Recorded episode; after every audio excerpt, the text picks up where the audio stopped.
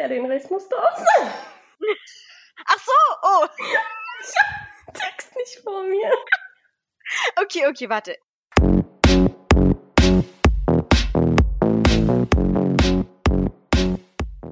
Mit seinen 18 Jahren hat er diverse Erstplatzierungen gemacht und gehört zu den Top Talents unter 25. Doch nicht nur das. Während des Aufbaus seines Startups geht er noch zur Schule, treibt beim FC Schalke 04 Sport und kämpft mit der ein oder anderen Herausforderung, die ihm seine drei kleinen Geschwister stellen. Herzlich willkommen, Nils. Schön, dass du heute bei uns bist. Erzähl doch mal, wer bist du? Was machst du? Ja, ja ich bin Nils, 18 Jahre alt, äh, wohne hier in Düsseldorf. Ähm, mittlerweile trainiere ich nicht mehr beim Schalke, äh, bei, bei Schalke 04. Ich habe ähm, vor einigen Monaten aufgehört. Aber ich habe lange bei, bei Schalke trainiert als ähm, Langstreckenläufer. Und ähm, was ich jetzt halt hauptsächlich noch mache, ist äh, unser Startup aufzu weiter aufzubauen. Äh, wir haben eine App entwickelt, um sich einfach eine Schule zu organisieren für Schüler, Lehrer und Eltern. Ähm, und da sitze ich mittlerweile sozusagen Vollzeit dran, also neben der Schule ähm, und versuche da natürlich dann mein Bestes zu geben. Ja, cool, ähm, Nils. Danke auch von meiner Seite, dass du dabei bist. Dann fange ich auch schon mal mit der zweiten Frage an. Und zwar, du hast jetzt von deiner App gesprochen. Das ist, die heißt ShareZone, richtig? Genau. Was ist das jetzt genau für eine App? Du meinst ja für die Schule zum Organisieren. Aber welche Mhm. Funktion bietet denn diese App? Genau, es geht einmal halt vor allem um das folgende Problem, dass die Organisation in der Schule sehr nervig ist und einfach nicht mehr zeitgemäß ist. Das heißt, wenn ich mich irgendwie richtig organisieren möchte, dann läuft das irgendwie über so einen nervigen Schulplaner, den kein Schüler irgendwie richtig nutzt. Es gibt extrem viel Papierfluten in der Schule, überall fliegen Papiere rum und äh, vor allem so Infozettel für die Eltern und für die Lehrer.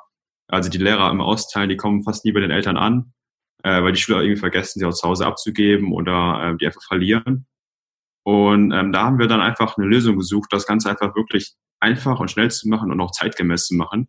Und da haben wir einfach die Überlegung gehabt, okay, was ist denn, wenn wir einfach einen vernetzten Schulplan entwickeln, wo ein Hausaufgabenheft drin ist, ein Terminplaner, ein schwarzes Brett, eine Dateiablage und noch vieles weitere, was direkt mit der Klasse vernetzt ist, sodass nur noch einer die Hausaufgabe eintragen muss direkt mit allen gezeigt geteilt wird. Und genauso gleich auch bei den Infozetteln, die nicht mal über den Schüler laufen, sondern einfach direkt von den Eltern, äh, von den Lehrern direkt an die Eltern geschickt werden. Interessant.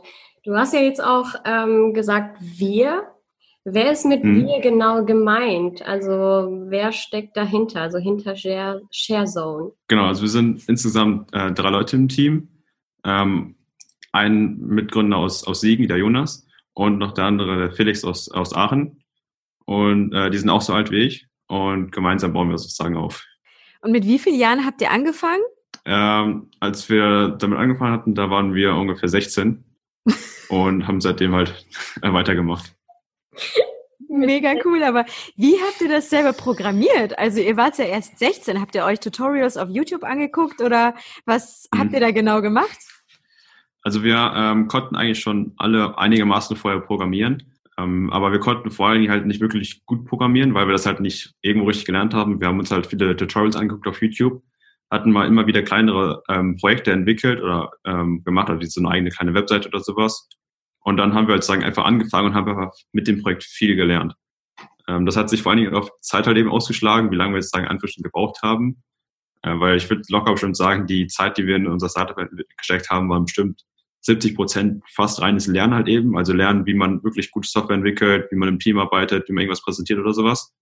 Und konnten halt so durch das Projekt halt viel vertiefender die ähm, Programmierung halt eben lernen. Aber so wirklich konkret haben wir es einfach durch YouTube-Videos halt eben gelernt. Weil auf YouTube gibt es eigentlich genug Videos in dem Bereich. Und äh, so haben wir es eigentlich gelernt. Also ganz nach dem Motto Learning by Doing. Mit wie vielen Jahren hast Ja. du angefangen, äh, richtig selber ähm, dich, sag ich mal, für, für das Programmieren zu interessieren?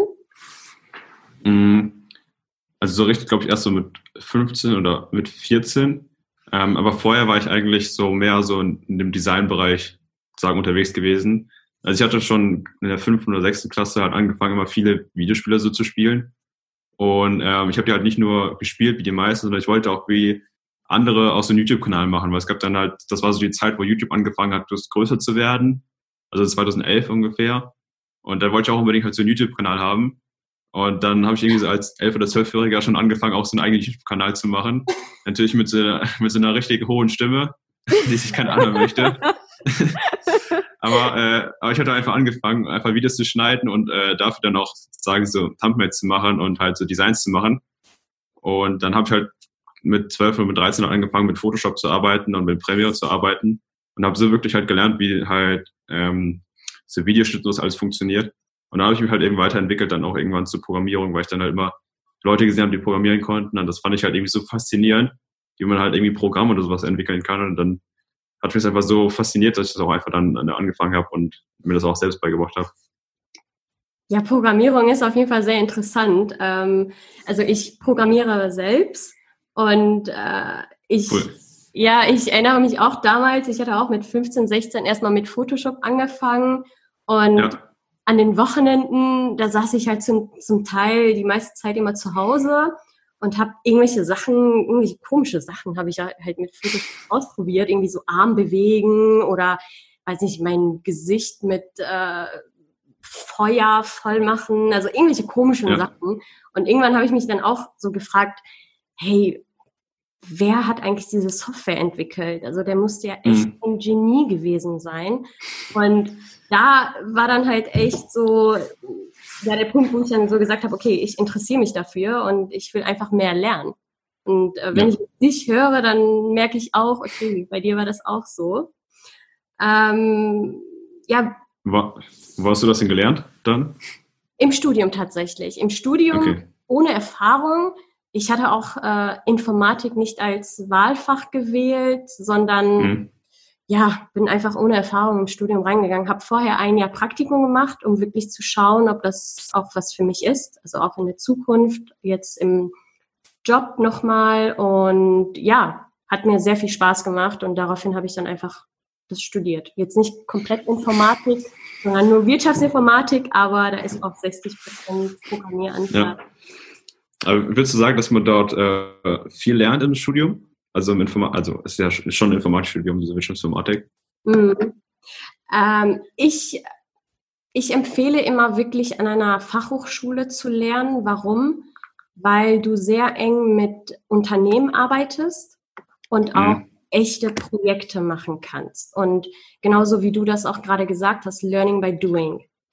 Ja. Wenn du jetzt an einer Universität studierst, was ich halt häufig festgestellt habe, ist, dass du mehr die Theorie lernst als die Umsetzung. Und am Ende des Tages kommt es immer auf die Umsetzung an und nicht auf die Theorie. Das ist meine Meinung dazu.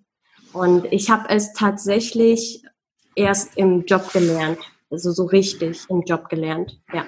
Ja, ja, sehe ich auch genauso. Und äh, weil du auch schon sagst, dass du es erst richtig im Job gelernt hast, deswegen bin ich auch so ein großer äh, Freund davon, dass man halt möglichst viel immer in Projekten lernt. Also dieses projektbasierte Lernen, mhm. das ähm, kann auch, das kann eine Firma sein oder Startup sein, muss aber nicht. Das kann auch einfach halt ein YouTube-Kanal sein, irgendein anderes Projekt, was man halt nebenbei einfach macht, weil man einfach so ähm, extrem viel eben lernt. Und das vermisse ich halt so ein bisschen in der Schule, dass da immer dieser Frontalunterricht ist ähm, und nicht dieses projektbasierte Lernen, dass man an einem Projekt arbeitet und da halt auch dann hat man auch dieses fächerübergreifende Lernen, weil man an einem Projekt halt, da braucht man nicht nur eine, eine Fachkompetenz, sondern braucht man halt mehrere Kompetenzen gleichzeitig. Und man hat immer was extrem Praktisches, woran man halt eben lernen kann. Richtig. Genau. Richtig. Ich hatte auch gefragt, ob man halt im Studium so, äh, ob man da auch so ein bisschen Programmieren halt eben lernt, weil ich habe zum Beispiel Informatik LK als Essenskurs. Mhm. Ähm, aber man lernt halt nicht richtig Programmieren in dem Sinne. Also man taucht schon kurz halt in die Programmierung halt eben ein, aber wenn man jetzt kein großes Vorwissen hat, dann wird das halt schon schwierig, da jetzt richtig was zu lernen. Ähm, weil so außer ein paar If-Bedingungen lernt man da nicht wirklich viel. Sondern man, was, wo man viel lernt, sind so Diagramme halt eben. Und also so Klassendiagramme, ER-Modelle, Sequenzdiagramme. Ähm, ja. Was ich dann auf den Einsatz schon wieder ein bisschen halt schade finde, weil halt, weil eigentlich so schon, schon der größte Teil ja auch, wie gesagt, halt eben die Entwicklung halt eben ist. Richtig, richtig. Und da merkt man dann auch wirklich ähm, dran, okay, wir müssen etwas an unserem Bildungssystem optimieren. Und mhm. beispielsweise bei uns, wir haben mit, Hoch mit äh, Schulen aus, aus der Umgebung haben wir dann auch Projekte gemacht, zusammen. Also jetzt Hochschule und äh, Schulen zusammen pro gemeinsame Projekte gestartet und das hat sehr gut funktioniert. Und äh, ja, vielleicht wird das in der Zukunft auch so. Also vielleicht äh, nehmen dann mehr Schulen an solchen Projekten teil. Aber da steckt halt natürlich viel Aufwand dahinter und die Lehrer müssen sich auch da, ähm, daraufhin zulassen, einlassen. Ähm, ja, kommen wir noch mal ganz kurz zurück zu deiner App. Äh, wie wurde denn die Mhm. App von Lehrern aufgenommen, wenn wir jetzt schon bei dem Thema sind? Und wie haben die Eltern so reagiert? Weil ich meine, ist ja schon ähm, ein neues Modell. Mhm. Mm, Also es ist vor allen Dingen halt ähm, schon sehr positiv angekommen aus dem Grunde, weil ähm, das natürlich auch ein Problem halt eben löst. Äh, vor allem ein Lehrer, der ist halt immer sehr unter Stress im Schulalltag ähm, und auch generell die Kommunikation zwischen Eltern und Lehrern ist halt immer sehr nervig. Äh, was man aber sehr schnell merkt, ist halt eben, dass der Lehrer am Ende doch dann nicht so der Entscheidende ist, der das dann Ganze auch immer voranpusht, weil man bei vielen Lehrern auch eben sieht, also einige sind schon sehr stark dabei, auch Digitalisierung weiter zu pushen, aber anderen sieht man auch so, dass sie sich doch schon sehr stark zurückhalten, was sowas angeht. Ähm, und genau aus diesem Grunde haben wir ja auch unsere App so entwickelt, dass die auch von unten nach oben halt äh, sagen äh, bestehen kann. Das heißt nicht, dass so eine Schule jetzt die ganze Software sagen kaufen muss, sondern man als Schüler einfach ein, die App runterlädt, man erstellt einen Kurs. Das ist so ein bisschen wie so eine Gruppe auf WhatsApp. Äh, Man lädt seine Mitschüler ein und dann kann man direkt starten. Und man muss halt nicht direkt die ganze Schule überzeugen, sondern man baut das Ganze von unten nach oben auf. Und so ist man wirklich garantiert, dass man es in jedem Fach nutzen kann und so nicht vom Lehrer abhängig ist. Weil wenn der Lehrer halt eben sagt, mir ist das zu neu, ich möchte das nicht machen, ist das völlig okay. Dann machen es einfach die Schüler. Wenn der Lehrer aber Bock hat mitzumachen, dann ist es gar kein Problem. Und gibt es denn auch welche aus der Klasse, die die App jetzt überhaupt nicht nutzen wollen? Oder sagst du, dass da gibt's jetzt echt, also 90 Prozent der Mitschüler benutzen die App und sind vollkommen zufrieden damit? Ja, es ist schon so 90, 95. Es gibt immer noch so ein, zwei Schüler, die, meistens sind es Mädchen, die äh, doch eher ihren Schulplaner nutzen, äh, wo dann irgendwie das halbe Leben drin ist, äh, weil die da immer sehr viel dok- reindokumentiert haben, aber das ist halt völlig okay. Also jedem seine, aber so der Rest, vor allem die Jungs nutzen halt die App immer sehr stark, weil die sind immer zu faul, was aufzuschreiben. Aber Oh. genau jetzt da setzt sie also auch meistens an. Ja, aber genau die Mädels muss man doch mit an Bord holen. Gerade wenn es so Ja, theoretisch, weil die können es immer eintragen. Ja, ja. Und ähm, also wie genau bist du denn auf die Idee gekommen? Also hast du denn selber einen Schulplan gebraucht oder war das dir irgendwann so zu viel? Hast du eine Filterungsmöglichkeit gebraucht? Äh, wie, wie genau Mhm. bist du da drauf gekommen? Also ähm, das, ist folgendermaßen stand, dass halt einfach jeden Tag gefragt wurde, was haben wir denn auf in der, in der Klassengruppe. Es wurde jeden Tag gefragt, was haben wir Hausaufgaben auf, wann schreiben wir nächste Klausur. Und das hatte so die ersten Wochen vom Schuljahr immer ganz gut funktioniert, weil dann immer die Leute geantwortet haben. Aber irgendwann antworten die Leute halt einfach nicht mehr. Und die Frage habe ja nur ich, nur, nicht nur ich gestellt, sondern auch die anderen aus der Klasse. Die hatten auch genau das gleiche Problem. Und äh, wenn dann halt immer keine Antwort kam, dann war das halt immer sehr frustrierend und man wusste halt nie, was man denn da auf hatte. Spätestens dann, wenn man im Unterricht saß und der Lehrer sagte, er holt mal Hausaufgaben raus und keiner wusste irgendwie, was man auf hatte, ist halt immer sehr doof gewesen. Und ähm, man, also ich bin, glaube ich, einfach auf diese Lösung gekommen, weil ich halt immer versuche, halt immer rechts lösungsorientiert halt irgendwie durch die Welt zu laufen. Das heißt, wenn ich halt irgendwie ein Problem sehe, versuche ich halt direkt dafür eine Lösung zu finden. Sehr Ich gut. denke, das ist auch, das ist auch ein besser Tipp für alle, die halt irgendwie immer sagen, wie findet man am besten eine gute Idee. Dem kann ich halt nur sagen, versuche am besten halt irgendwie lösungsorientiert halt durch die Welt zu laufen. Mhm. Und wenn halt irgendwie dir fällt was auf, was irgendwie ein Problem halt eben ist, was dich halt irgendwie selber nervt, dann kann man meistens immer schauen, okay, nervt das auch andere Leute. Das ist schon mal ein gutes, guter Indiz, äh, gutes Indiz, dass das halt auch viele Leute das Problem haben. Und da kann man überlegen, was wäre denn dann für eine passende Lösung für. Was haben dann deine Eltern dazu gesagt, als du gesagt hast, äh, hey, ich will meine eigene App machen und äh, keine Ahnung, ich habe da so eine riesen Idee, äh, was uns allen in der Schule echt einen Mehrwert bieten würde. Was war so die erste Äh, Reaktion? Ja, mein Vater, der war der, äh, also ich wohne bei meinem Vater ähm, und meine Schwester und meine wohnen bei meiner Mutter und mein Vater, der war erstmal so, hm, ja, vielleicht sollte ich das doch lieber verbieten, weil das Startup ist ja schon recht risikoreich. Ähm, aber der hat jetzt, glaube ich, auch gemerkt, dass es halt schon doch viel, äh, viel gelernt habe. Und dem ist es zum Beispiel aber wichtig, dass ich halt diesen klassischen Weg halt irgendwie gehe, also dass ich halt gutes Abitur mache und dass ich halt studiere. Das ist dem halt irgendwie einfach nur wichtig, dass ich da halt irgendwie nicht in der Schule sowas absacke. Und was möchtest du studieren? Weißt du das schon? Wollte ich auch gerade fragen. Ja, die Frage ist ja erstmal, ob ich das auch dann wirklich mache. Also, weil, also die, weil meine Idealvorstellung ist halt irgendwie, dass ich halt ähm, nach der Schule halt vielleicht mich dann auch erstmal wieder voll auf das Startup fokussieren kann und da extrem viel dann äh, extrem weit kommen kann. Ähm, ich sage jetzt nicht, dass ich halt nie studiere, aber ich meine, wenn man so ein oder zwei Jahre vielleicht so nach hinten strecken könnte oder dann einfach extrem viel in einem Startup erreichen könnte, könnte ich auch wieder eine extrem hohe Lernkurve. Danach kann ich immer noch studieren. Äh, und was es dann wäre, das wäre dann wahrscheinlich halt auch Richtung äh, Informatik oder vielleicht auch sowas Wirtschaftsinformatik. Halt irgendwas so Richtung Informatik wahrscheinlich. Oder auch, was ich auch zum Beispiel gesehen habe, es gibt auch die Code University in Berlin, äh, in Berlin, die ähm, vor allem stark diesen projektbasierten Ansatz äh, verfolgt. Ähm, genau. Ja, das wäre auf jeden Fall sehr optimal für dich. Wie viel Zeit investierst du denn aktuell in deinem Startup? Weil vielleicht kannst du das ja mhm. noch nebenbei machen. Oder glaubst du, dass das würde nicht funktionieren? Ich meine, du hast ja noch äh, Semesterferien und da könntest du ja dann deine volle Zeit.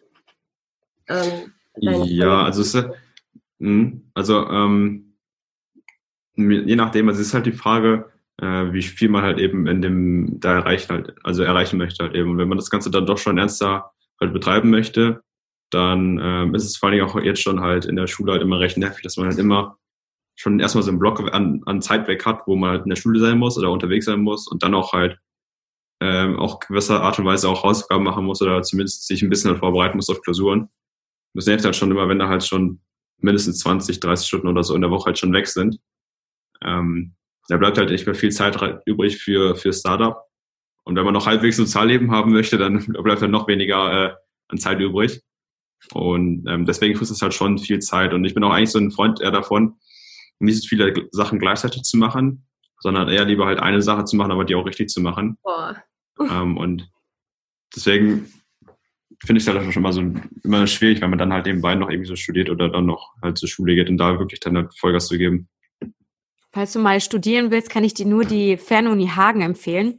Die ist nämlich auch sehr projektbasiert und da kann man ähm, nämlich am Wochenende auch immer so Praktika machen und so. Das ist auch sehr projektbasiert mhm. und ähm, hat dann so Blog-Seminare, wo du dann wirklich auch lernst zu coden. Ich bin noch nicht so weit, bin erst am Anfang, aber mhm. ähm, falls du mal studieren möchtest, eine kleine Schleichwerbung für die Fernuni Hagen.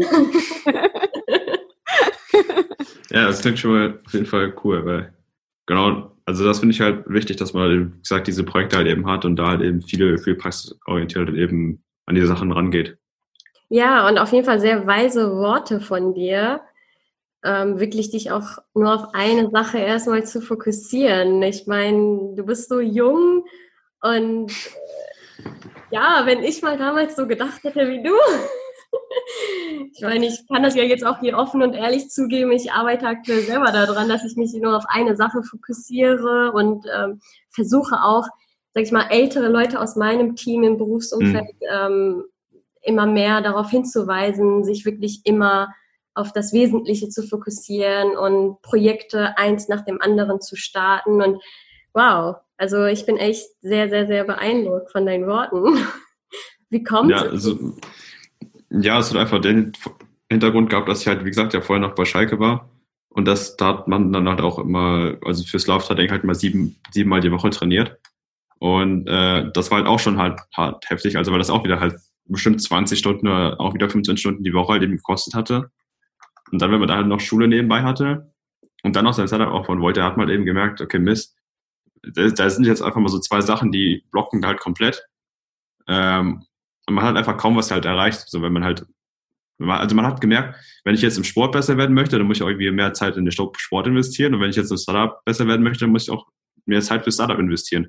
So wenn ich besser in der Schule werden möchte, dann möchte ich auch mehr Zeit für, für die Schule investieren. Und äh, der Tag ist halt irgendwie begrenzt. Ähm, und sowas wie Sozialleben sollte man auch nicht komplett vernachlässigen. Und dann äh, bleibt halt nicht mehr viel Zeit. Und vor allen Dingen, vor allen Dingen kam auch immer wieder so der, so der Gedanke zu mir zurück, okay, was wäre jetzt, wenn man zum Beispiel nur das Startup bei dem hätte? Und dann, dann wird halt, oder wird mir zu allen, vor allem klar, krass, da hätte ich viel mehr Möglichkeiten, da könnte ich noch, könnte ich noch weiter in diese Richtung arbeiten, noch weiter in diese Richtung arbeiten. Ähm, und das sieht man einfach wieder, wie, wie wichtig es halt eben ist, dass man wirklich nur an eine Sache fokussiert halt eben arbeitet. Ja, so ist es. Ähm, jetzt hast du ja selber schon ein bisschen was vorweggenommen von meiner Frage, äh, nämlich äh, dazu, was denn eure nächsten Ziele sind. Ich meine, ihr habt ja schon die App nun entwickelt und die ist ja auch in Nutzung. Was sind so die Next mhm. Steps, mhm. die ihr euch vorgenommen habt? Genau, also so grundlegend ist die halt ähm, entwickelt. Natürlich wird die noch ständig weiterentwickelt. Aber wo es jetzt erstmal ähm, konkret darum geht, ist halt weiter ähm, zu wachsen. Ähm, und das ist eigentlich so das, das, Haupt, das Hauptgoal, viel mehr Nutzer auf die Plattform zu bringen ähm, und jetzt halt das Ganze sozusagen groß zu machen. Habt ihr dafür schon eine Strategie oder macht ihr das, hm. sage ich mal so, nach dem Gefühl? Ja, also wie wir erwachsen ist im Prinzip ja eigentlich hauptsächlich sagen Netzwerkeffekt. Das heißt, ein Schüler lädt sich halt eben die App runter, findet die halt in der Hoffnung halt eben cool und dann erzählt die halt natürlich seinen Schülern weiter, also seinen, Freund, mit, seinen Mitschülern und, seinen, und den Lehrern vielleicht. Und dann wird halt ganz schnell aus einem Schüler halt irgendwie 30 Schüler. Ähm, und dafür haben wir auch daran extra Empfehlungsprogramme entwickelt in der App.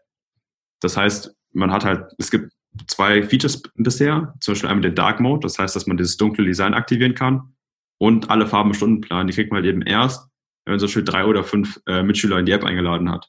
Und so möchten wir den Schüler halt eben animieren, noch weitere Leute in die App einzuladen. Und das ging halt ziemlich ab. Als wir das ähm, eingebaut haben, da hatten wir direkt nach zwei Wochen eine vierstellige Nutzerzahl, die halt nur über diese Links gekommen sind.